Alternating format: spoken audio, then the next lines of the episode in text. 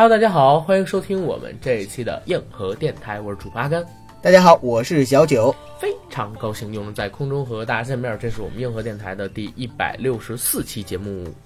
啊，甘，你一定要这样说话吗？我一定要这样说话的呀！瞧，把你臭嘚瑟的。没有没有，开玩笑。为什么要强调一百六十四期呢？因为在某一个我们更新了两年多的平台上，大家只能听到我们的一共一百六十三期的节目，算这一期啊。前两天无缘无故的两周年那期节目就被下架了。人不猥琐往少年系列熟悉的片头可能还是不能够上传，是因为那个原因吗？还是因为咱们在那期节目里边说了一些要去别的平台更新的话呀？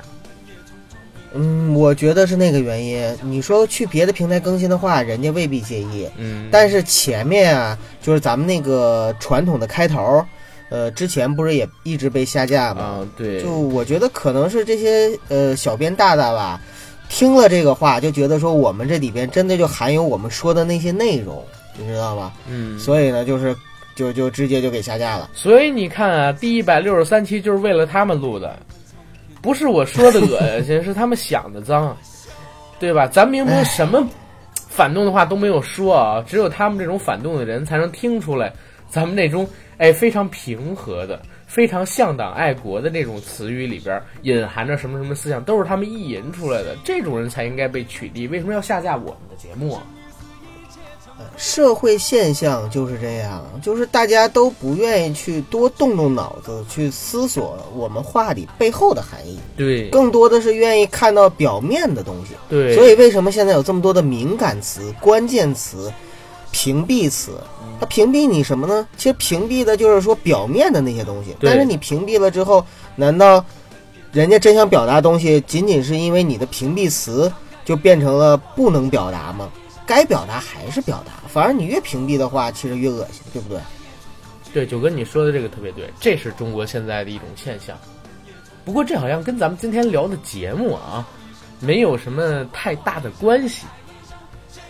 也不能说没有。嗯其实咱们今天要聊的这位老先生呢，生前也是对这种现象深恶痛绝的。啊，对，也对，在他的这个小说里边，其实有反讽过这些现象，对吧？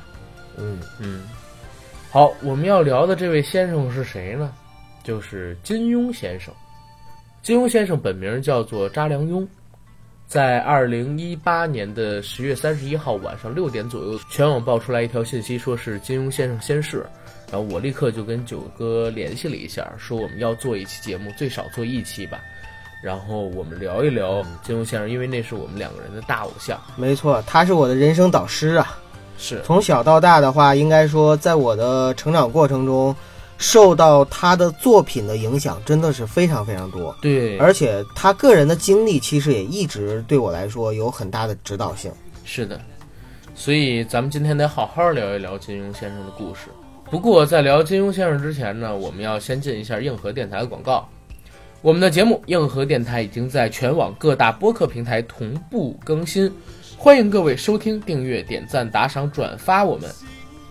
同时，也欢迎在微博和微信平台搜索“硬核班长”，关注我们的官方媒体账号，了解节目的最新动态资讯。尤其是官方公众号中的大部分内容，并不会在我们的常规节目硬核电台里进行播出，只有在公众号上才能听得到。比方说，前些日子我和九哥聊了聊西部的故事，又在前两天呢提前更新了一篇有关金庸先生我对他的一个追思，欢迎大家到公众号上去进行阅读收听，还有千万记得点广告哟，腾讯真的给钱，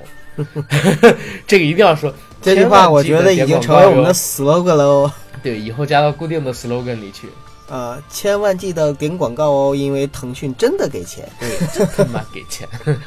嗯，好，让我们进入今天正式的节目，聊聊金庸先生。哎，嗯哎，阿甘，古龙当时去世的时候，你有印象吗？我，你觉得呢？古龙是八五年去世的，古龙去世的时候我还没生下来呢。你那会儿不也才两三岁吗？所以我也没印象啊。那你问我这，你应该问当时李哥，李哥可能有印象。他那时候正好是喜欢这些东西的时候。是吗？那会儿他能接触的这么顺畅吗？我记得我们之前好像聊过一次武侠吧？对，第五十六期的时候，咱们做了上下两部分的武侠，一个叫做金庸封笔古龙式，武林唯有点儿点儿点儿，再有一个就是咱们聊一聊这个影视的武侠人物之类的东西，做了他的下半嗯，集。没错。那两期还稍微有点意思。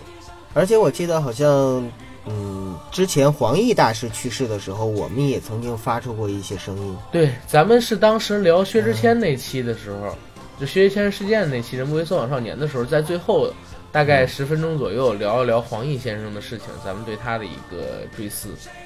哎，其实现在金谷良温，然后算上黄奕，就是这五大家，好像只有温瑞安还在世了，对吧？嗯，温瑞安一直我我总觉得跟他们其他几个人相提并论，还是欠缺一些。我也一直这么认为，但是之前咱们第五十六期节目出来之后，因为我记性比较好，我还真的是记得有一些听友朋友说，提到了温对提到了说温瑞安的什么雪河车呀，什么四大名捕啊这一系列都挺好看的，说你们应该多看看温瑞安的书，但不知道为什么，我就觉得温瑞安跟金庸、古龙、梁羽生他们不是一个水平。呃，可能吧，可能是因为啊，就是温瑞安在我和你的印象里边呢，更多的还是偏向于非常狭窄的这个武侠小说的范畴，嗯。而可能像，呃，尤其是像金老爷子，再加上古龙和黄奕，还有梁羽生，他们的作品，第一呢，在武侠小说里边肯定是出类拔萃的，对，第二呢，可能他们的文学造诣，还有就是个人修养，可能也超脱了武侠小说这个比较狭隘的范畴。对，而且可能这几个人身上还代表了更多的一种不同的寓意，在武侠小说这个领域里边，他们有各自不同的一个作用。这个一会儿咱也都是开宗立派的嘛，对。对对对，尤其梁羽生为什么就是也被抬到三大家？因为梁羽生算是开一代之先河。他虽然跟金庸先生年纪差不多，但是他是新派武侠小说的第一人，就是先行者这个第一人啊，不是说最好的那个第一人。甚至其实如果我们说的比较夸张一点的话，真的是嗯没有梁羽生的话，就不会有金庸。对，因为金庸就是受到梁羽生的感召，然后开始写的武侠小说。对，当年金庸和梁羽生呢两个人都是在报社，然后是同事呢。平时两个人一起啊，就特别爱下围棋。然后下围棋的同时呢，两个人都是武侠小说的爱好者，所以呢，就是聊天儿聊的都是像什么平江不肖生啊、还珠楼主啊等等这些老派的，呃，这些武侠小说的代表人物他们的作品。然后等到后来，梁羽生呢是为了这个报社的一个专栏，专门去写了他的武侠小说，结果一炮而红。红了之后啊，如果梁羽生接着写的话，也没有金庸啥事儿，因为金庸当时呢是梁羽生的一个大粉丝，也是一个特别好的读者，但是呢他自己始终没有动过念头说我要写武侠小说。后来是梁羽生因为这事儿那事儿的没有时间去写，然后他那个文章又写完了。报社急着说：“我得接着连载一个新的武侠小说啊！”然后梁羽生推荐了金庸，金庸呢是开始的时候非常的呃不敢写，或者说没有自信吧，因为他以前说白了就是从来没写过任何的小说，他都是写的是时评啊，甚至散文啊等等之类的东西对对。对。然后没写过小说，没写过小说，后来是架不住当时报社的编辑各种劝说，嗯。说你行你上吧，等等等等。然后后来呢，你行你上天吧。真的是这样说的。实其实你刚才这个你行你上吧，你说咱们会不会就是有一群骂咱们这个粉丝，咱们也跟他们说你行你弄，结果他们做出了就是全中国最好的电台呢？这这这两个概念，两个概念，两个概念。这咱咱说的不是说你你你你行你上，你不行你别逼逼，不是这个意思。人家是正面的鼓励金老爷子说你行，你你真的上，对，你你上吧，没问题的。然后然后金老爷子正好就是也是架不住这个朋友的劝说和编辑的劝说，然后呢又想到说自己故乡，因为他故乡呢是浙江海宁的嘛，呃，嗯他离开家乡，经过了战火的洗礼，最后跑到香港之后呢，哎，不是叫跑到香港嘛，最后就是说来到香港，在这边安身立命之后呢，也是一直非常思念故乡。海宁当地有一个非常流传很久的传说，流传几百年的传说，就是陈阁老的传说，说乾隆不是。其实是雍正调包的，是陈阁老家的，是汉人，然后这样的一个传说，慢慢的就形成了一个故事梗概。然后形成这个故事梗概之后呢，开始就给报社一个标题，说我写个文章，我写个小说，就叫《书剑恩仇录》吧。一直到那天要发稿了，就是晚上必须要把这个第一篇文章发出来的时候，他还没有想好怎么写呢。这个时候呢，就是报社派了一个催稿的报社的编辑或者说工人吧，去他家催稿。这个工人呢是一个比较年长的老者，然后一直在他家等着他。金庸嗯就看着这个老者说：“哎，突然之间有了一个灵感，就是一头白发，然后但是精神又很矍铄。”然后他就想到了一个武当派的掌门人路飞青的形象，于是就是在《书剑恩仇录》开始的时候出现的第一个人物形象就是武当掌门陆飞清，一个呃精神矍铄的，然后头发斑白的一个老者，在西风古道这样的一个戈壁上行走的画面，嗯，于是才有了后面的《书剑恩仇录也有了后面一系列的武侠作品，对吧？》。没错，他真的是被梁羽生绑架到这个马车上来的，否则的话，他可能一辈子都没有打算写小说。对，哎，但是也很巧，就是今天虽然是聊金庸，但我也想稍微提一嘴梁羽生、金庸、嗯古龙嗯他们三个人之间的故事，因为这啊三个人很巧，嗯他们的故事全是连接在一起的。什么叫新派武侠？嗯刚才九哥说过了，就是五十年代之后，在香港兴起的脱离于大陆的那一派武侠作品，叫做新派武侠。简单的可以这么理解啊。梁羽生呢是开一代风气之先河，为什么他是开风气先河的呢？也呃，原因是在上个世纪的五十年代初，应该是五一年或者五二年，香港有两个门派起了争执。这两个门派呢，一个是太极门，一个是白鹤门。起了争执之后，两方是先开始在报纸上边互相攻击，后来又在一九五四年年初的时候约定在澳门新花园擂台比武。为什么在澳门呢？阿丹，他俩不是香港的门派吗？因为香港那时候是禁止擂台比武的，所以他们是去澳门。哦啊，这件事情呢轰动了整个香港，当时的报刊呢也不肯放过这次比赛的报道。当时的《新晚报》呢有一个编辑就借题发挥，向他们的读者预告说：“哎，比赛结束之后呢，将会开始有精彩的武侠小说在他们的报纸上边连载，满足读者的需求。”所以，香港新派的武侠小说第一部作品《龙虎斗精华》就让梁羽生这样给催促出来了。当时算是匆匆问世，但是立刻这本小说出来之后，就受到读者的热烈欢迎，报纸的销量也大增。后来就像是九哥说的，梁羽生然后找到了金庸，让金庸开始写武侠小说，再到后来，古龙的作品陆小凤也是先在《明报》，《明报》是金庸创办的一个杂志，一个报纸，在《明报》上开始连载的。所以这三个人其实从创作启程间隙上，梁羽生为先，金庸为中，古龙次之，但是他们三个人是有一条脉络联系下来的。还有一点，阿甘，据我所知啊，虽然说是梁羽生先写了《龙虎斗精华》但是其实呢，力推《新晚报》要去开辟武侠小说专栏的还是金庸。嗯为什么他要力推呢？是因为在一九四九年，就是国内当时禁掉了所有的武侠小说，认为这些东西呢是啊影响啊某些对对对某些某些信仰的。那么在香港的左派呢，就是则认为武侠小说是可以起到一个就是启发民智、教育世人的这样的一个作用，就是因为可以寓教于乐嘛。嗯嗯嗯，所以呢，就是金庸呢在新华社当时的一个会议上就提出来了。提出来之后呢，很多人支持。我说的新华社是香港那边的啊，嗯嗯然后很多人支持，很多人支持之后呢，就说在新晚报试点吧，也是借着这场啼笑皆非的擂台赛，就是有了后面的梁羽生出马。对，哎，说到这个擂台赛，还有一点我需要补充的，就是两个人在擂台上就打了两个回合，吹牛逼吹了两年，然后上台了之后打了两个回合，最后呢是以一方把另一方鼻子打打出血了，嗯，就一拳干到鼻子上，干出鼻血了，然后这个擂台就 就终止了，结束了。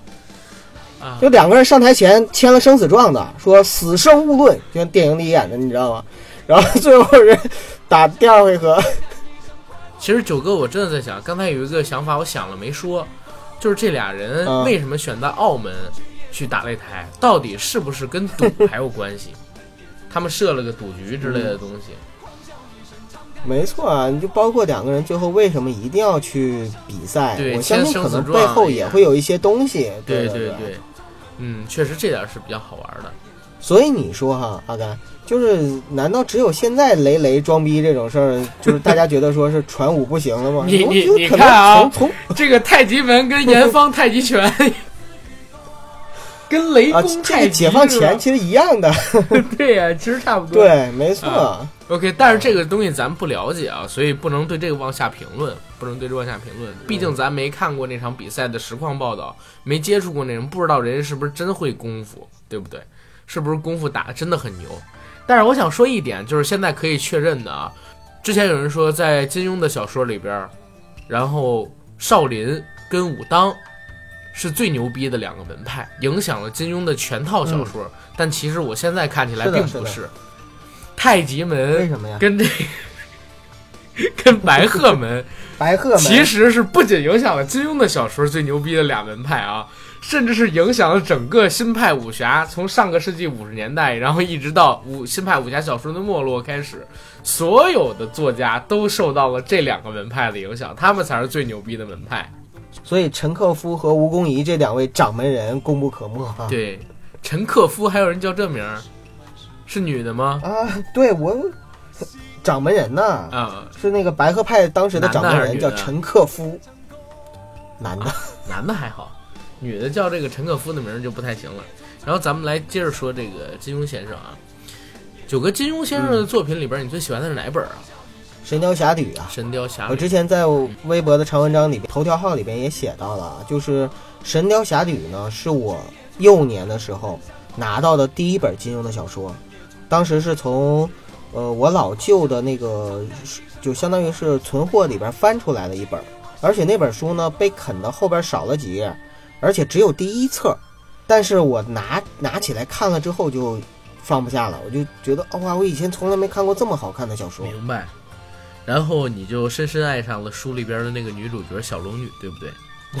然后我就深深的梦想自己能够像杨过那样，因为当时还不知道杨过断了一臂，就觉得说啊，杨过那样子少年啊侠客，就是我心中最完美的英雄的形象。杨过，当然了，那个时候在对那个时代嘛，嗯就是呃，我小的时候才会那样认为啊，现在不会把杨过当成是最完美的，因为他缺了只胳膊是吗？是因为他的一生其实颠沛流离，并且呢可以说，我觉得除了狄云以外，可能杨过是最惨的男主角了，在金庸的小说里，嗯，就真的是一生太苦了，过了，是的。没有什么幸福的时光。嗯，其实你刚才说的这一点，我也很认同。就是杨过是除了狄云以外，非常惨的一个男主角。金庸所有的小说里边的男主角，除了唯一的龙傲天、赵日天、那个张无忌，唯一的龙傲天、赵日天、张无忌以外啊，别的那些所谓的男主角，虽然前边会历经一些磨难，但是呢，在中途或者说后途的时候，其实就会过得很舒服。可是唯独一个杨过，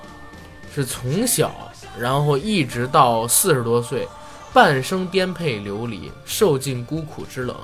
只有一只雕，然后一把大剑陪在自己的身边。笑什么？一只雕一只巨鸟，然后还有一把剑，雕兄，对，只有一只鸟，还有一把剑在自己的身边。然后你想，他都惨到了需要找只鸟陪着自己才行。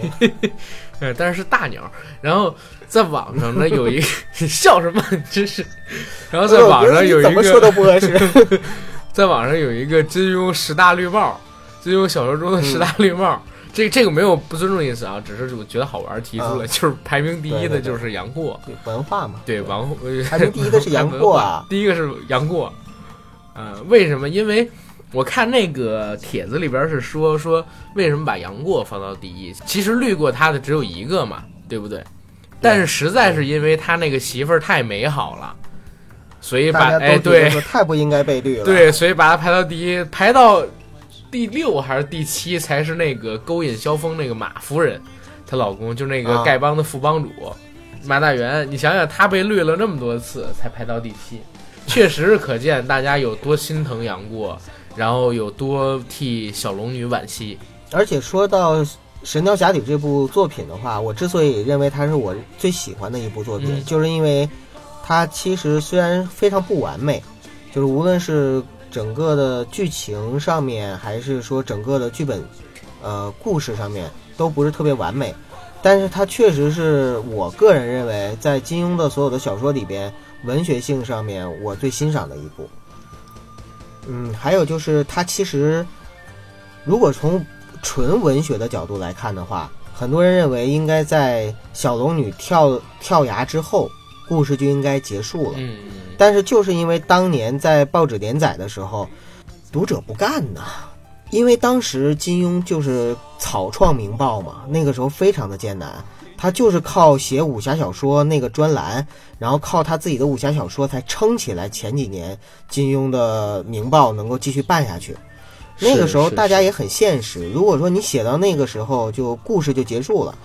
很多读者是不干的，不干了之后说就会恨你《明报》，说我以后再也不看你《明报》了。所以后来倪匡也曾经说过，他说，呃，金庸当年就是一直把这个故事写下去，并且给了一个非常美好的结局。虽然说在文学上并不是非常完美，但是呢是完全可以在商业上是非常完美的。对，因为香港本来就是一个非常商业社会嘛，一切都是还是要奖励。嗯，你说的这一点就跟那个《七龙珠》一样，当时哎在画完，对吧？对当时在画完了纳美克星人，打完了弗利沙之后，就非要停，非要停，但是读者不干，编辑们也都不干，因为当时《龙珠》的销量特别高，就没办法，又写了杀戮篇啊、魔人篇等等等等，所以其实也透支了当时老鸟鸟山明他的很多创作才华。我始终觉得啊，我始终觉得，因为为了支撑《明报》，在那个连更不断的日子里边，其实也透支了很多金庸先生的创作才华，导致金庸先生在写完《鹿鼎记》，呃，《明报》步上正轨，有后来人接任之后，他呢就开始停笔不写小说了。我觉得也很有原因，因为受催更跟你按自主意愿然后去，呃，创作，这完全是两种不同的压力，所以他就是很早也就停笔了。不过很有意思啊，九哥，就是你知道吗？嗯我第一本看的也是《神雕侠侣》，真的呀，真的，那是在我奶奶家，就是西屋的一个柜子里边，然后看到的《神雕侠侣》。在我很小很小的时候，我就看到了。当时我看到了《神雕侠侣》这本书，我那本书我记得很清楚，它是一个泛黄的，就已经很泛黄的那本书了啊。没错。而且它虽然不是出版的《神雕侠侣》，但肯定是八十年代的版。那个封面上边呢，就是用黑色的线条勾勒出来的两个人，一个是杨过，然后一个是小龙女。杨过背后有一只大雕，那只雕呢，还不是像电视里边演的那样，是立着的人形的那种，还是一只就是可以飞起来的雕。上书“神雕侠侣”四个大字，很有气势，下边写金庸著。啊，那是我印象很深的一本书。后来那封皮儿不知道为什么就被我给碰掉了，也是因为老翻，那会儿书的质量都不太好，特别薄。那书呢挺厚的，半文言文式的小说，我看了挺久才看完，因为那个时候都是读白话文了。金庸先生的小说算半文言文吗？九哥？嗯，还好吧，因为我小时候语文好。嗯那个其实金庸的小说都算是纯白话体的小说了。呃，最早的像《平江不肖生》啊，《还珠楼主》啊，呃，白羽啊，他们写的武侠小说相对来说会文言的色彩更严重一些，就是老、嗯老式的，就是老派的武侠小说会更严重一些。你像嗯再早的，像清朝的，像什么《三侠五义》啊等等这些小说，像什么《东游记》之类的是吧？对，就是半文言，然后半白话了。哎，我觉得中国人在这个文学上的想象力一直都挺牛的哈。它不像西方的小说，就是有一个特别大的框架背景，就是说什么西方的，呃，上帝呀、魔鬼呀等等。其实我很多时候看西方的这种所谓的幻想小说，我除了科幻啊，科幻他们确实脑洞很大，就是所谓的西方的幻想小说，我都觉得没什么意思。我自己啊，接受中国这么多年教育之后产生的世界想象力，然后套用到那些小说里的时候，我都觉得哎呀，太古板了，太千篇一律了。就是西方的这些小说，魔幻的也好，它最多就是某一个脑洞，或者说如何如何能够吸引到你，但是它做不到像，呃，我我还真是看过中国的《东游记》，就是讲八仙那种，当时讲电，当时讲法术那些东西很好玩，而且都是毁天灭地的那一种，还会具体的表象给你写出来。但是西方永远都是一个意象，然后上帝的一个神念什么东西，然后给你去隐示，这个是东西让我觉得很不爽。后来到了现在，你这个中国的这个网络小说时代到来之后，蔡骏不是说吗？中国的网络小说已经发展到了一个非常高的高度，全世界都望尘莫及。嗯，哎，当时咱采访的时候，他也说到这一点。金庸先生的那个《神雕侠侣》，我是第一部看的。当时其实说实话，可以叫做就是，呃，把你的头皮都颠覆了的感觉。因为像是《神雕侠侣》这部作品，开篇的时候，开篇的时候好像是托孤还是什么吧？对，一开始的时候就是李莫愁去寻陆展元的仇，然后灭门那场戏嘛。呃，其实那场戏我在看的时候，我就隐隐的有一种感觉，就是这故事是不是有前传呀？因为总感觉里边的一些人物，他们那个故事好像是，就是承接对有承接的某些东西，尤其是像那个郭靖和黄蓉出场的时候，说故人之子啊，说杨过是托孤，等等等等。当时我就在想，难道他们之前有故事？因为当时完全不知道还有《射雕英雄传》这回事儿，然后也不知道就是有，嗯、甚至都不认识金庸嘛。当时因为太小，所以就是看那个故事说好像你现在就跟金庸很熟一样，就不是就就当时都不知道有金庸 不这个认识金人嘛。庸。对对对。嗯那时候都没上小学呢。阿甘，你看那个时候是几几岁啊？我那个时候已经上小学，但是不过一二年级吧。哦，我识字儿其实说实话比较早，因为我有一个大我四岁多的姐姐，我很小就看她的那个买的学语玩儿。后来呢，他上了中学，我上了小学之后，我又看他那个中学生。其实我认字儿比较早，很小很小的时候就能完整的阅读文章了。一二年级那会儿，在我奶奶家北门看到《神雕侠侣》，刚才跟你说看到第一幕，啊，就是说他们那个有一段很精彩的打斗，对，其实金庸的小说，我认为啊，真的是拓宽了中国的男孩的想象力的边疆，而且是很大的一部分边疆。里边提到的点穴，里边提到的什么毒，里边提到的那些剑法，还有里边那些人的穿着打扮，其实已经构画了一个非常完整的武侠世界给我们。哎呀，在当时那个心里边，其实说实话啊，叫惊为天人是一点都不过分。嗯，再到后来，我也老提到，就是说我奶奶家隔壁的那个哥哥姓陈的那个，就是当时他们家用的是大锅嘛，嗯，然后可以搜到星空卫视。在他们家，我第一次看到了黄日华版的《天龙八部》啊，对对对对，啊，在看到那个的时候，就把我给惊诧到了，那个是真好看。黄日华版的《天龙八部》，我们一二年级上小学的时候，每个人基本上铅笔盒上还会画一画那个黄日华他们的那个造型。黄日华版的《天龙八部真的是最经典的一部。嗯，不不不，我认为是胡军这版，但是黄日华那版也很好。对，对，因为黄日华那版造型特有意思，你知道吗？就是永远包着一个叫什么呢？傣族头一样的那么一个东西，一个布包，体现他是少就是数民族嘛 TVB 里的，不是 TVB 很多的这种就是武侠作品，或者说古代的古装戏里，都会有这种类型的造型，要不然就是包头，要不然呢就是盘头，要不然就是布髻，给你弄一个，就是基本上它造型像是商周时期的那个《封神榜》陈浩民那版的，跟段誉那版，他们俩的发型几乎没有不同。这就是 TVB 比较省钱的地方，就是又省人又省物。还有就是像呃，当年 TVB 拍那个《射雕英雄传》里，当时不是呃郭靖在守城，欧阳锋要攻城吗？你还记得吗？不太记得了。当时是郭靖还有黄蓉两个人用水，然后倒灌下去，把人给冻住了。当时冻住的时候，把欧阳锋拔出来的时候，你可以看 欧阳锋其实当时被冻住的场景是身上裹了一层塑料袋儿，一个透明的塑料袋儿，拿那个去伪装成冰冻的效果，就 TVB 会有这样的问题，所以我觉得就是胡军那版的《天龙八部》它比较考究，啊，比较喜欢那一版，但是确实。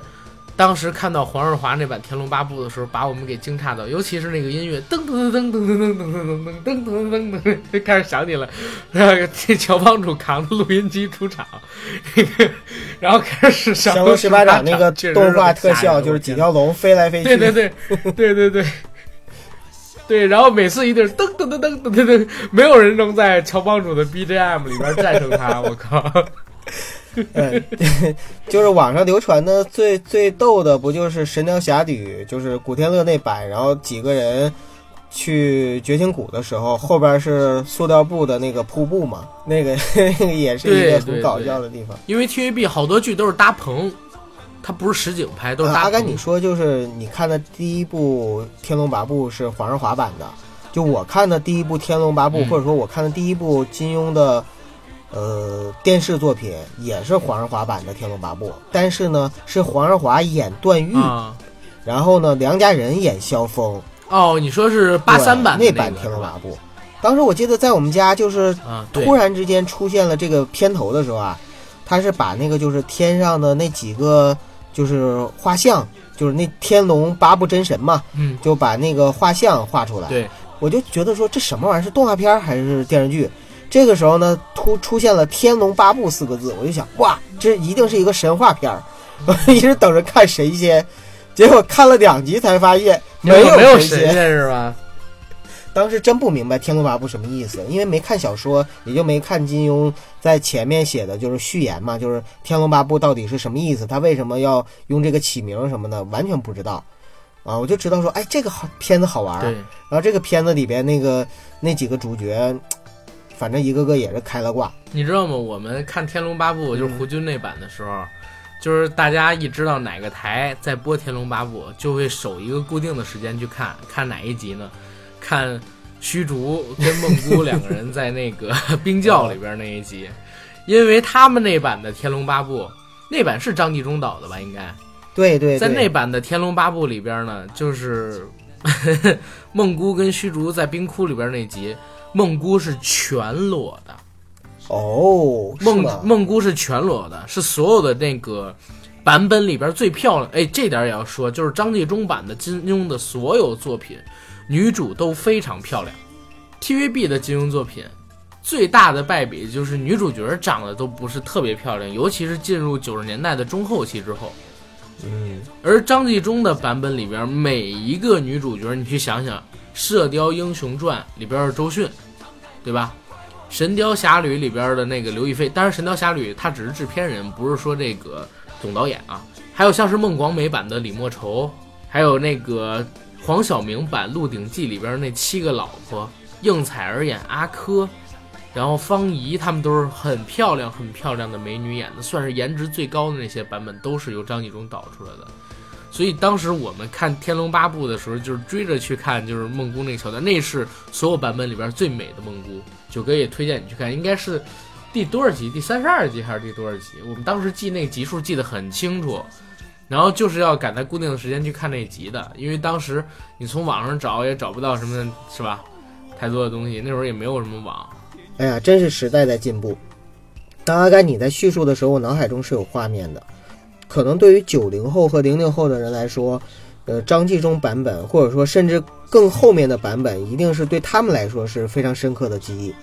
但是，相对七零后和八零后来说，会的会的。难道钟汉良那版会是一零后深刻的记忆？没错啊，因为他小的时候看的是哪版，或者说最初接触的哪版的话，真的很重要。那也那也得跟基本质量相挂钩才行啊。钟汉良那版豆瓣评分才几点？三点多还是四点多的评分？它能成深刻记忆？真实的例子就是发生在我身上，就是我特别承认，就是比如说像黄晓明版的里边那几个女主角特别的漂亮，就是《鹿鼎记》，然后胡军版的那里边的刘亦菲惊为天人。呃，但是我小的时候看到的最早的版本的《鹿鼎记》是陈小春版的，所以对那里边的不是对那里边的女主角的印象特别深刻。然后包括就是说 TVB 很多老版的那些，就是八三版的啊、九二版的啊这些金庸作品里边的这些男女主角，因为确实，嗯，央视版或者说张纪中版。它那个里边不光是美女如云，而且自然山水啊，这个服化道啊，也确实做的是最贴合于金庸的这个就是武侠小说里边的原貌的。但是我恰恰总是觉得它里边的这些东西，总是让我找不到当年看金庸小说的那种惊艳的感觉，就是金庸小说。带给我的那种想象力和我心中的那种武侠江湖，我总觉得拿什么去类比呢？就就像是徐克带给我的武侠世界里边的，我总觉得那才是我心中的金庸金庸的江湖应该有的样子。这就是既有印象的问题了。对，既有印象，就是说一个时代嘛，不同时代在发展，所以咱们今天聊这些东西，你想再过一二十年，让一零后。甚至二零后再去听的时候，他们可能完全没有看过八三九零，不会去听 好吗？谁过了二十年之后，一零后、二零后会听两个，一个九零后，一八零后，在一零年代末做的电台节目？有，比如说我儿子，你姑娘，将来肯定会去听，他肯定要听听他爹到底是神秘蛋侃一些什么东西。但是是这样，他不听我也得摁着他听。但是是这样啊。就是金庸的小说改编啊，我认为是分成几个阶段的。你刚才说的那个阶段，其实是八零后比较普遍的一个阶段了。就是说，你们看过最早的，虽然都是八十年代的那些版本，但是呢，回忆之中觉得最美好的肯定是九十年代的那些版本。然后到了零零年代之后那些版本，你们就觉得，嗯，跟九零年代我接受对接受无力，嗯，你会肯定会有这样的想法。而像我们呢，可能我们看过最早的版本是九零年代的版本，这就是跟着我们成长经历啊。后来我们也有其他的渠道去看八零年代版本，我们先看的是九零，然后呢，跟我们一起成长起来的是零零年代的版本。零零年代的版本之后，再看到的就是我们看不上的版本。举一个很简单的例子，就是《倚天屠龙记》。《倚天屠龙记》，你们肯定是很喜欢马景涛那版吧？对，没错啊。到了我这一代，我基本上没太看过马景涛那版的《倚天屠龙记》。哎，不是啊，《倚天屠龙记》我更喜欢的其实是苏有朋那版是吗？啊，我也最喜欢那版，因为那版还有点像偶像剧，对吧？对。哎，那看来除了所谓的时代因素之外，确实也跟这个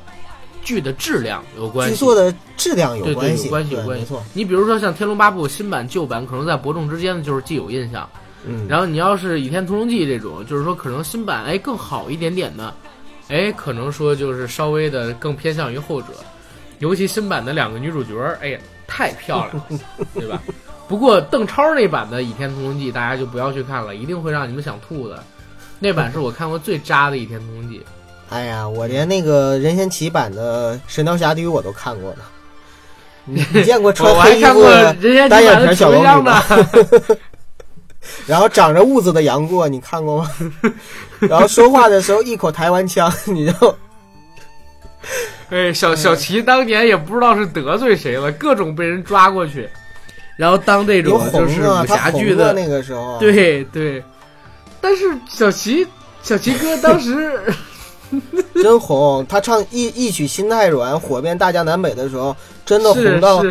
都不只是大江南北，后后来的周杰伦都比不上那种程度。就当时他那首《心太软》红起来，就像是现在的蔡徐坤加三小只加吴亦凡加鹿晗再加周杰伦，当时那个烂大街的程度啊，满大街都是《心太软》。哎呀，确实还有什么浪花一朵朵之类的。不过咱聊的有点远了，赶紧聊回金庸先生吧。哎，恰恰就是咱们刚才聊的这个理论啊，阿甘，我认为正好印证了一点。你看，不同的时代。大家的审美不同，所以大家呢就是包括就是对事物的表现方式和接受方式不一样，所以呢不同的时代有不同的金庸金庸剧，包括金庸的电视剧、金庸的电影，甚至是现在金庸的各种手游，对不对？各种游戏。但是唯有金庸的原著，是无论哪个时代的人，如果你去看的话，你都会非常非常喜欢的。为什么？就是因为其实金庸的原著才是他的根儿，所有的那些东西都是在金庸的原著之上演绎出来的一个再大创作的宇宙或者说江湖。但是金庸自己的这个就是原著的这些东西，我才是强烈推荐大家一定要珍藏和去认真的去读的。反正我上大学的时候，几乎每年要读上三四遍。读三四遍金庸的书，每年、啊，对我最疯狂的一段是在高中时候，啊高三的时候，高三的时候，你要你要知道，就是天天上课，其实已经没有什么新课了嘛，就是上自习嘛，然后就是老师在上面就是做题讲题，做题讲题，我就坐在最后一排，最后一排，然后呢，前面书桌上面摆满了书，把它堆起来很高，这样的话呢，就老师看不到。然后就是每天上上课的时候，就是到了学校就掏出金庸的小说来就读，一直读到想尿尿就尿尿，中午吃饭就吃饭，然后晚上该放学的时候读完一套，比如说像《射雕英雄传》或者《神雕侠侣》啊什么的嘛，反正那个时候就是把他那套书就翻来覆去的读，我就不知道为什么，就当时特别痴迷于读它。明白明白。然后等到上大学的时候，但凡有压力的时候，我就会去学校图书馆去租金庸、古龙和梁羽生的小说看，还有黄易的。嗯嗯，哦，那确实是很不一样。我我只在图书馆里边看过梁羽生、古龙的作品，因为金庸的书家里有。后来呢，嗯我自己买书，我买的第一本武侠小说并不是他们几大家的，而是买的就是凤哥的《昆就仑》，你之前说过的，对，买的凤哥的《昆仑》。就是你非常推崇的这些嗯年轻的武侠呃，小那不是我推崇的只有一个，就是凤哥跟还有另外一个吧，算是石伟涵两个。但是其实啊，嗯我当时看凤哥小说的时候，我有很强的那种在读金庸小说的感觉。明白。我在金庸就是离世的那天，那个别的 FM 里边我提到了，我说当时我在看凤哥那本《昆仑》里边，男主角梁霄到公羊羽处去学归藏剑的那个桥段，特别特别的像，甚至不是像啊，有点 copy 令狐冲找风清扬学独孤九剑的时候那个场景了。特别特别的像，然后文风语法也很像金庸，只不过更现代化一点儿。但是我看里边故事的情节很像是《笑傲江湖》加《神雕侠侣》加《射雕英雄传》，再加一些别的，当然也会有自己的一些创新，但是大概念肯定是来自于金庸小说的熏陶，潜移默化就给带进去的。这是我就是看到的那本小说《昆仑》。嗯到了后期的沧海，这种东西开始少了。最近写完的这本《灵飞经》，我也看了，就开始并不那么一样了。所以你可想而知，就是金庸的影响力到底有多大，到底有多大，就是影响了这么多代的武侠小说作家，对吧？影响了咱们这些读者，其实还是比较简单的一件事情。看过书的，其实或多或少都会被影响到。嗯影响到这些后世的作家，这才是牛人，开宗立派，一代宗师，起一代风气之先河的人。我想换个角度来说啊，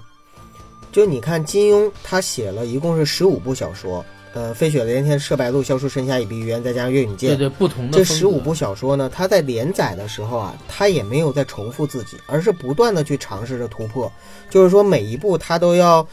不同的写作方式，有的是借鉴西方的戏剧，然后呢，有些呢是就是致敬中国传统文化等等，他是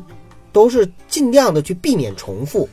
然后到最后《鹿鼎记》写完的时候，他封笔，他真的开始的时候啊，就《鹿鼎记》在结束的时候，他还有一个小彩蛋，就是说这个金庸的小说即将回归，就类似漫威说那个钢铁侠即将回归那种，就是说作者休息一段时间还会继续动笔，结果最后就成了绝唱，就是以后金庸就再也没有写。他接受采访的时候讲过，他说因为我怕重复，我之前写的东西已经不断的不断的创造创新，后面我想我可能也写不出新东西来了，他很承认这一点。所以他不写了。你不像现在的什么唐家三少啊等等，你会发现他写第一本小说是这样，他写后面的小说还是这样，他写的几十本小说都是一样的。哎，不不不，不是不是，我看过三少第一本小说，那会儿我上小学或者说初中，《光之子》，第二本叫什么《狂神》，写的烂极了，后边还稍微好一点了，还是有进步的，有进步的。是会有会有会有这个对技法进。步太多了我说的不，我说的一样是说，是说这些套路，包括就是说他的那个就是价值观和宇宙观的架设，嗯包括人物关系等等等等，太一样了，真的太重复了。而这个角度来说的话，我是非常推崇金庸，就在于就在于此，就是他每他的十五部，无论是长篇、中篇还是短篇，无论是有有那种就是非常，呃，就是与历史切合的，还是那种就是架空历史的，呃，，每一部其实都还是有自己的非常独特的一些东西。而且我还看过一个理论，就是有人说韦小宝之后再无江湖，就是金庸已经把他要写的这些江湖故事，在韦小宝那一部写完之后，就《鹿鼎记》写完之后，其实都已经写完了。他回顾自己写的这十五部小说，基本上都已经写完了，所以他也封笔，然后没有其他故事可以写。哎，这儿我也问九哥你一个问题啊，在你自己的认知当中，而不以官方的数据啊而论，你认为金庸的小说当中武功最高的是谁？金庸小说中武功嗯最高的呀，呃，我我的认知中是独孤求败。独孤求败。官方上，反正金庸自己亲口说的是张无忌，因为张无忌是他自己，就是唯一龙傲天嘛，把自己所有最好的，就是乾坤大挪移、九阴真经、九阳神功什么，就是全都给他了。但是我自己认可啊，还有太极拳啊，对，还有太极拳，就是我自己认可，就是武功最高的那个人是谁呢？其实是阿青，就是《越女剑》里边那个阿青、嗯啊，我知道认可的是他，嗯，所以，嗯，呃，我我觉得阿青我肯定是接受不了了，呃，因为我觉得他是武功会很高，但是在那个时代，我为什么说独孤求败呢？就是因为独孤求败它其实是时代偏后的，时代在偏后的时候呢，它会有一个融合。然后你说张无忌，让我想到就是说，在整个金庸的整个武侠体系里边，如果说武功修为或者说武学修为最高的，我个人还是推崇张三丰的。嗯因为他毕竟活的时间久嘛，所以说在修为上面会最哎高，。但是这这个张三不是张无忌，不是我说，是金庸自己就是访谈时说最牛的是谁？对对对对，啊，我也不承认是张无忌，但是金庸说是就是这个是肯定是的啊。但是你要刨除张无忌，还有一个人，我觉得可能也会很牛的是谁？是那个石破天。石破天可能是金庸小说里边内力最高深的一个，九哥你觉得呢？我觉得也差不多吧，因为他的内力确实很高，嗯，但是毕竟没有评判过。对。不过至少他在开挂上面确实也是数一数二的。对哎，算了，还是张无忌吧。毕竟他一开场就已经，就是他成年之后一开场就已经很牛逼，很牛逼了。阿甘，你怎么讨厌讨厌人家也不能总这么说，还张无忌吧？张无忌嘛，啥玩意儿？不说吧，好吗？文明你我他。还不是本来就鸡巴了，还无鸡巴你？哎哎，真是啊！我还看过网上有篇帖子，就是聊这个金庸小说里边有趣的名字。谁是金庸小说当中性功能最好的男生呢？叫杨顶天。第二第二名叫毛十八，然后最差的俩叫谁呢？就是韦一笑，还有张无忌。说是金庸小说里边最最最不行的就是这俩人，然后最牛的是杨顶天，还有那个什么 毛十八。嗯对，宅男的恶趣。说说太多金庸的小说这一块儿，咱们聊聊这个金庸的政治影响力。因为我在写那个，就是他去世那天的祭文的时候，当时我引了一下他的自传，就是里边提到金庸呢是号称湘江第一正笔，湘江第一武侠笔，左手嗯，武侠，右手社论，一边呢开辟报业江湖、大展文人论证的抱负，一边呢又开创了影响数代人的武侠文明。他在中学阶段爱国情怀就已经爆棚了，然后一九六九年的四月二十五号，《明报》还曾经刊出过金庸先生执笔的社评，预言当时红得发紫的，呃，林林彪没有好下场。而同一天的副刊上，他的武侠小说《笑傲江湖》上边也正在出演比武夺帅，杀得难分难解。嗯，这边是为什么要提一嘴呢？因为很多人都说金庸的小说里，其实影射了非常多政治的人物，还有政治的事件。没错，你比如说《笑傲江湖》，它就淡化了时代背景。《笑傲江湖》一直也没说过自己是在明朝、是在宋朝、是在唐朝还是在哪个朝代，对不对？推测是在明末。而且任我行，还有东方外喊出的那一句“千秋万载，一统江湖”，真的就像是在一个江湖上浪荡的门派的帮主所能喊出来的话吗？对吧？政治隐喻，因为写《笑傲江湖》的时候，正好是大陆文革闹得最厉害的时候，包括后面的，就是金庸最后一部小说《鹿鼎记》里边，也写到了很多的政治隐喻。这两部作品其实都是在，就是如果你要结合当时的中国，尤其是中国大陆的一个政治环境去解读的话，就会解读出更多的东西来。这不是过分解读、啊，关注大陆的，这这这个绝对是，绝对是金庸在写的时候会受到影响，而且通过读金庸的自传，或者说读香港当时的那段历史，你会发现，其实香港啊，在回归之前，或者说在解放后吧，就是四九年之后，它受中国大陆的影响是非常的大的，就是在香港是有很多的左派，所谓的左派就是，呃，亲共吧，嗯，就是那种亲共的，然后受到右派呢就是亲蒋，但是不管是左派还是右派呢，就是、啊不右右派不能是亲蒋，呃亲、对亲亲另外一个党派而已，对对吧？对，反正就是跟左相反吧。对，跟就是左相反，对对对。在当时呢，就是国内就是或或者说大陆有任何的风吹草动、政治上的一些、嗯呃一些形式的话，在香港都会受到非常大的波及和影响，是的，包括就是三年自然灾害，我们现在叫三三年年浩劫。浩劫，对，那个时候从广东那一带啊，就是逃到香港的人，每天非常非常的多，非常非常多，甚至超过两百多万。所以那个时候就是对香港来说，就是大陆人的影响要比现在还要大。在那个时代呢，金庸呢，他开始是到香港的时候是在《大公报》嘛，呃嗯，但是后来呢，《大公报》越来越偏左，而金庸呢是一个彻头彻尾的，或者说一直就是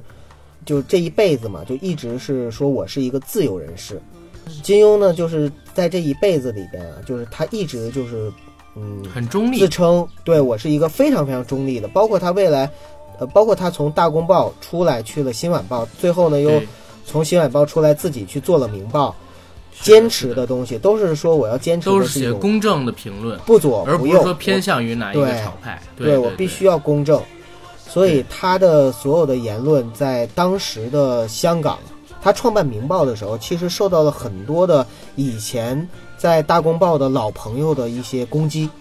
嗯因为当时他的政治思潮可以说在香港就是特别偏左的那个时代，就是大陆文革的时候，其实香港特别偏左，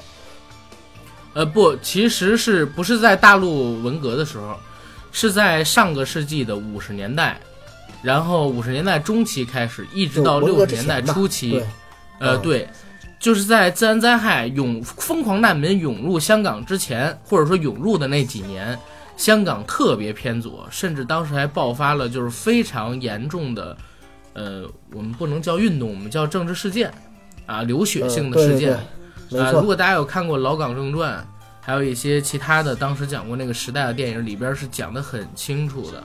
就香港当时有过这样的事件，而当时的这个《明报》，其实它是既不偏左又不偏右，算是很中立的一派，在报业里面啊，因为报纸是当时主要的媒介跟宣传口，所以其实也是想运营下去颇为艰难的。如果不是当时有金庸先生的武侠小说作为支撑，很有可能撑不到后来。没错，而且就是金庸在当时啊，受到了很多报纸的联合攻击，攻击他就是因为他的立场对左派人士来说呢，就是非常的偏右；对右派的人士来说呢，也不讨好。所以呢，就是大家，尤其是他以前报社的老朋友，都都在攻击他，呃，甚至还有很多的人骂他是什么，就是金狗啊、庸狗啊等等。还有就是，他也被列入了当时左派人士的十大暗杀名单。就在那样的一种非常严峻的政治形势下，但是他一直呢，就是一边写社评，坚持《明报》的立场，一边呢，呃，去写武侠小说，所以在当时他的武侠小说里边啊，也有很多很多的地方其实是跟他的，人生经历是息息相关的。如果大家想更多的去了解金庸的话，真的建议大家可以读一读他的自传，或者说他的传记。呃，因为在这传记里边，你去看的时候，你会发现他的这些小说背后有更加深刻和复杂的含义。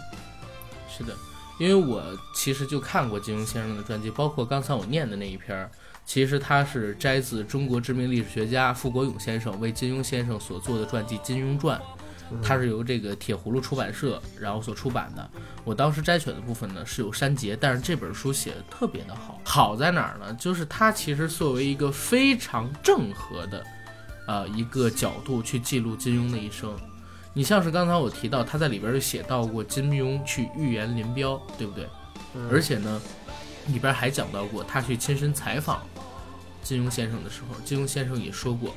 不管是任我行，不管是东方不败，还是左冷禅、岳不群，全部都是政治人物。《笑傲江湖》里的林平之、向问天、方正大师、冲虚道长、定闲师太、莫大先生、徐沧海，啊，于沧海也是政治人物。这些形形色色的人物，全部都有其原型。而千秋万载一统江湖，到底是江湖还是江山也不重要。金庸先生他所做的作品，就像刚才九哥说的，肯定脱离不开大陆对他的一个影响。因为香港这个环境它就很特殊，大家如果有了解的话，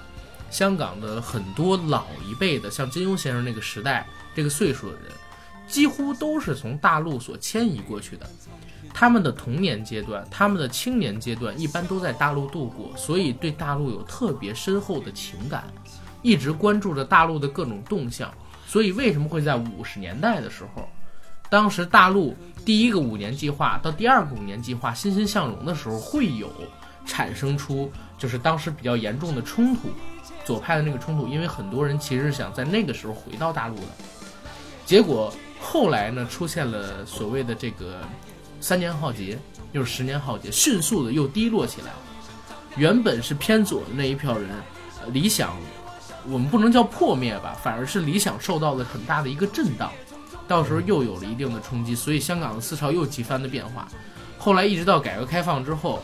他们那一辈的人，就像金庸先生这一辈的人，已经四五十岁、五六十岁了，开始不是那么主要的拥有话语权的那一代人，他们的下一代人就又是一个思潮，没错，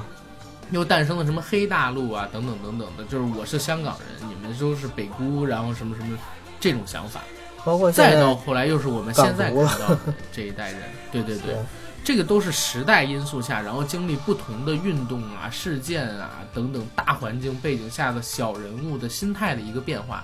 但是金庸先生在我自己看来啊，他是，呃，还真是略微有那么一点点靠右。虽然他是一个呃所谓的中立分子，但是他自由的性格造成他或多或少会偏向于右侧一点点。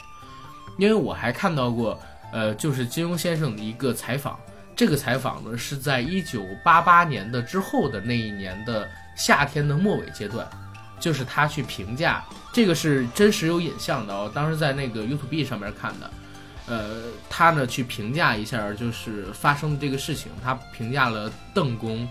评价了毛公，呃，也评价了一些其他的人。其实能够感觉到，在他当时那个言论里边，对于呃。整个中国是比较失望的，对啊，对于整个中国是比较失望的，所以这个东西我们先往后再说。呃，金庸先生呢，他是五九年，然后五月二十号那天办的《明报》，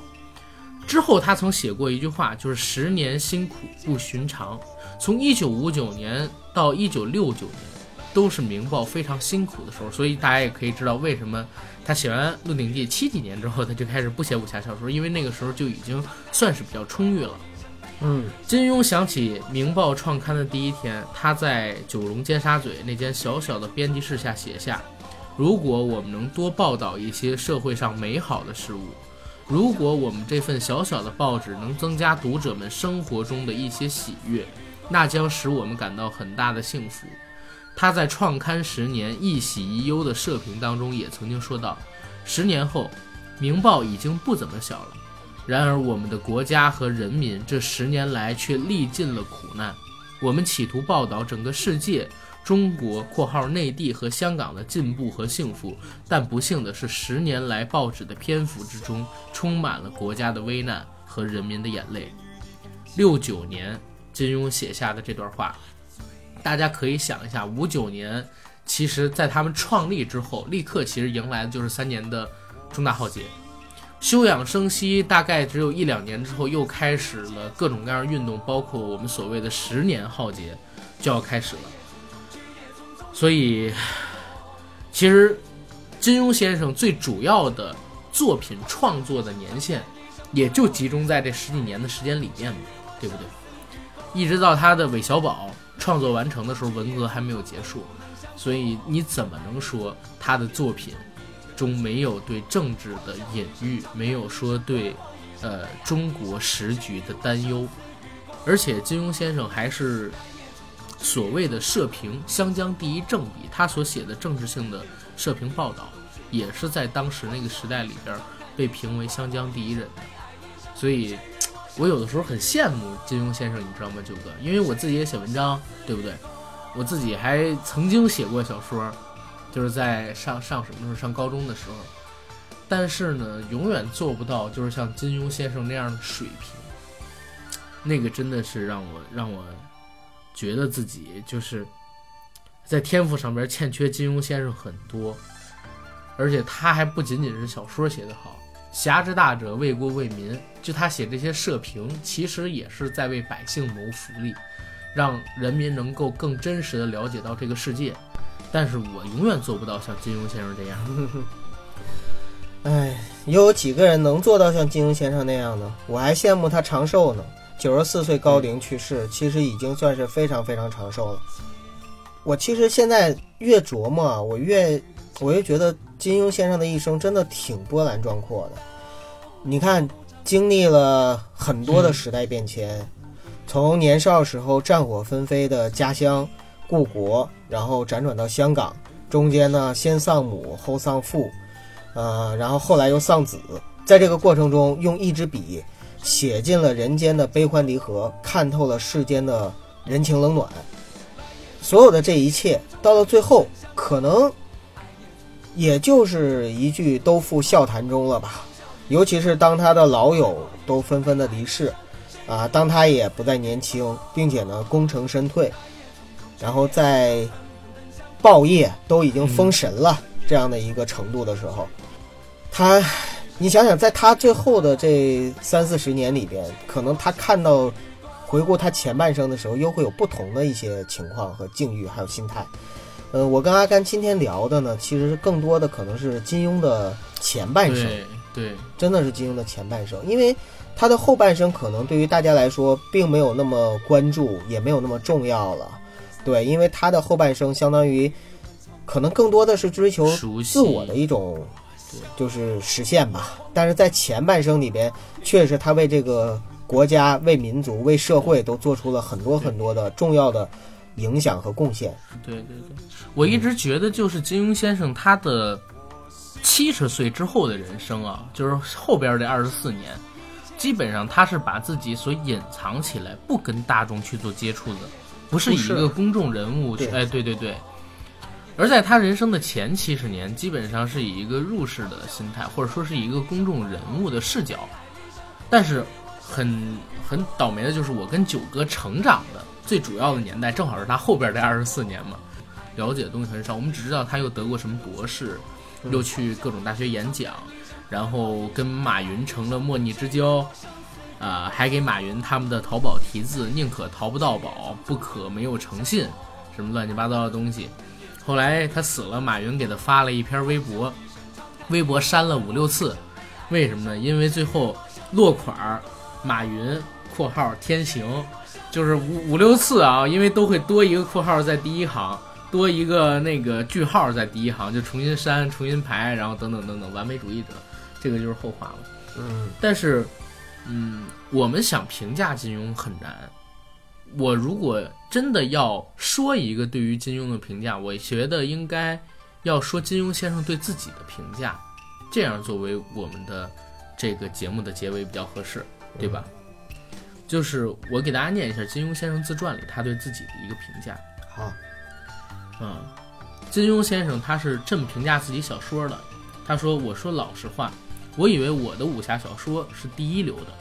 但说是伟大的文学作品，那就不够资格了，这是真心话。”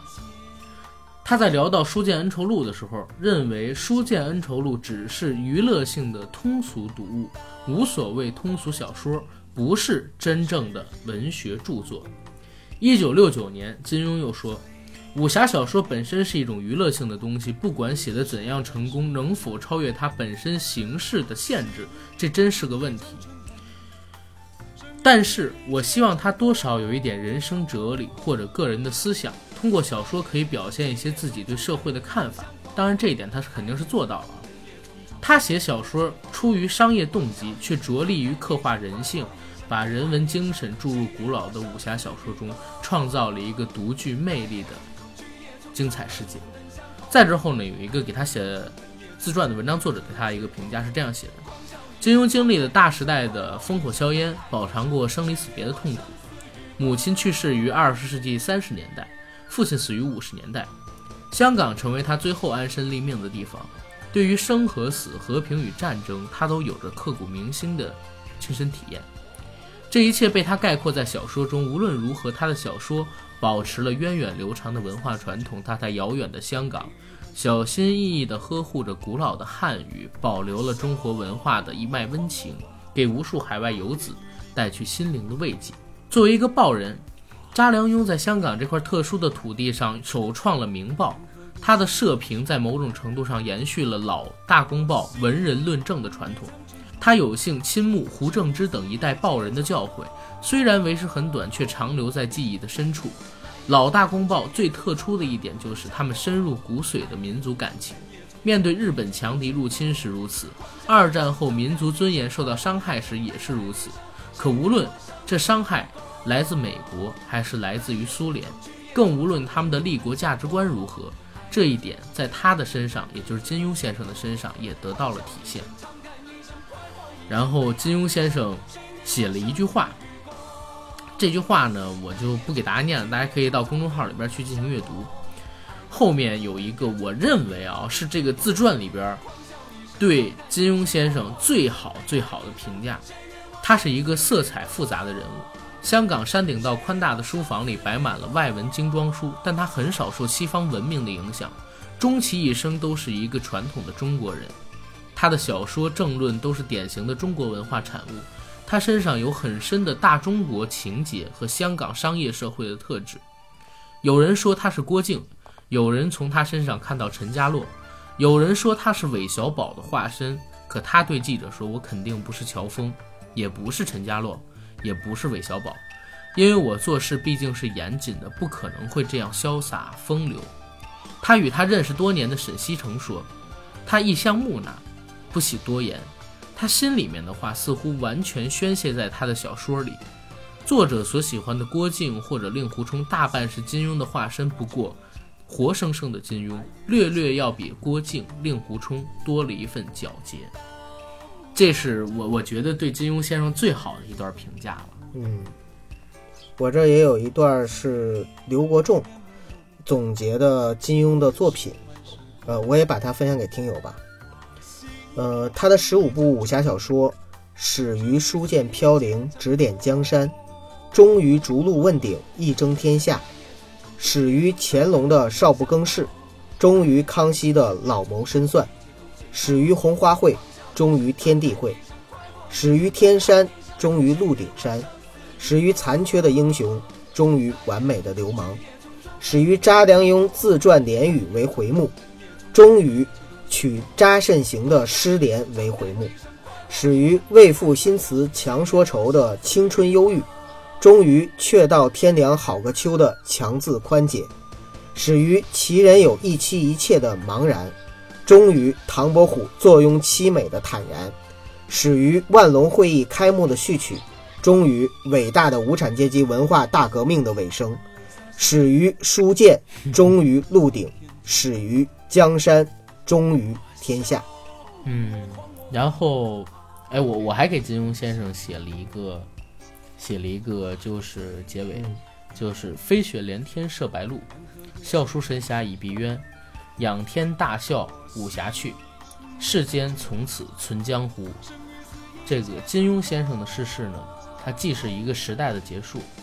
但是他的离世，我们也需要感谢他们给我们留下了一个江湖。嗯，嗯，好，那我们今天节目可以到这儿了，是的，感谢大家的陪伴跟收听，我们下期节目见，记得点广告哟。因为腾讯真给钱。我们硬核电台的节目呢，以后也会在公众号全网首发。呃，在公众号发布之后，我们会在稍后在全网的各大音频平台上面去发布我们的节目。所以大家如果想抢先一步收听我们节目的话，就欢迎大家来关注我们的公众号“硬核班长”吧。